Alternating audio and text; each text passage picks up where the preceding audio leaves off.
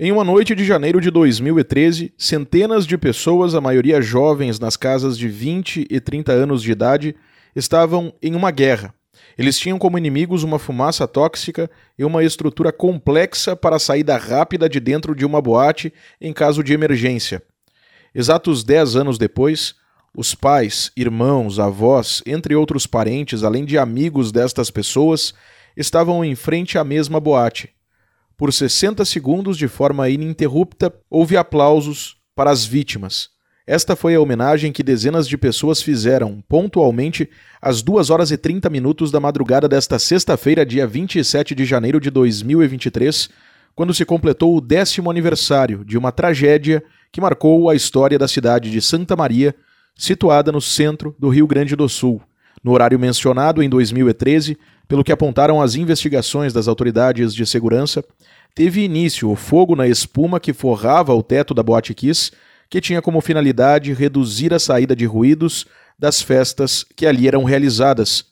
Porém, não podia haver contato desta espuma com fogo, o que acabou ocorrendo quando a banda Gurizada Fandangueira, que se apresentava no local, usou um artefato pirotécnico que alterou o rumo de centenas de vidas e famílias.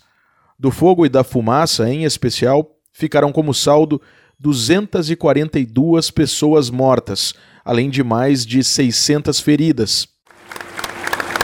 Aqui, em frente onde funcionava a Boate Kiss. O fato que marcou nossa cidade, marcou o Estado, o Brasil,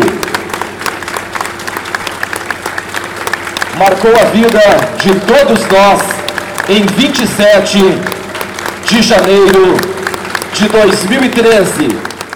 O presidente da Associação de Familiares de Vítimas e Sobreviventes da Tragédia de Santa Maria, Gabriel Rovadowski Barros, celebrou a presença de centenas de pessoas que participaram das ações da quinta-feira, o segundo dia de homenagens, que terminou com uma caminhada até o edifício onde funcionava a Boate Kiss. Nesse espaço, nesse momento de vigília, é muito importante ver tanta gente compartilhando desse momento, estando junto, caminhando junto, trilhando junto e registrando a história junto, tendo a coragem de enfrentar o que a gente tem enfrentado de lembranças, de memória. Sabemos que juntos a gente consegue muito mais. Elaine Marques Gonçalves, de 71 anos de idade, foi uma das familiares de vítimas que esteve presente.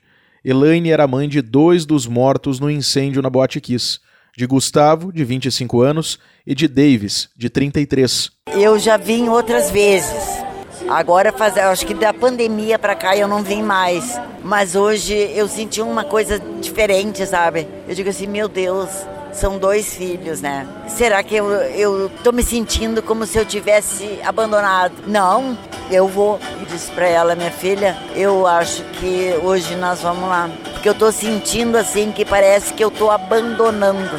Porque eu sei que não é os pais de todos que estão aqui. Porque muitos morreram e alguns assim já estão mais de idade, outros não moram aqui. Mas eu morando aqui, não vir, não, eu vou. Ao longo da quinta-feira, além de uma entrevista coletiva concedida por organizadores das homenagens, houve um painel com os dois ex-presidentes e o atual ocupante do cargo na Associação de Familiares de Vítimas e Sobreviventes. Houve ainda uma participação do cronista Fabrício Carpinejar, que abordou o tema Aniversariando Ausências. Já passada das 21 horas, ocorreu em um colégio da região central de Santa Maria a exibição do primeiro episódio do documentário Boate Kiss, a tragédia de Santa Maria, que contou com direção do jornalista Marcelo Canelas. Depois foi feita uma caminhada da Praça Saldanha Marinho, no centro da cidade, até em frente ao prédio onde funcionava a Boate Kiss. Ali foi realizada uma vigília até as duas horas e meia da madrugada de sexta, quando foi promovido um minuto de barulho, com aplausos, para homenagear as vítimas. Agência Rádio Web, de Santa Maria, Diego Brião.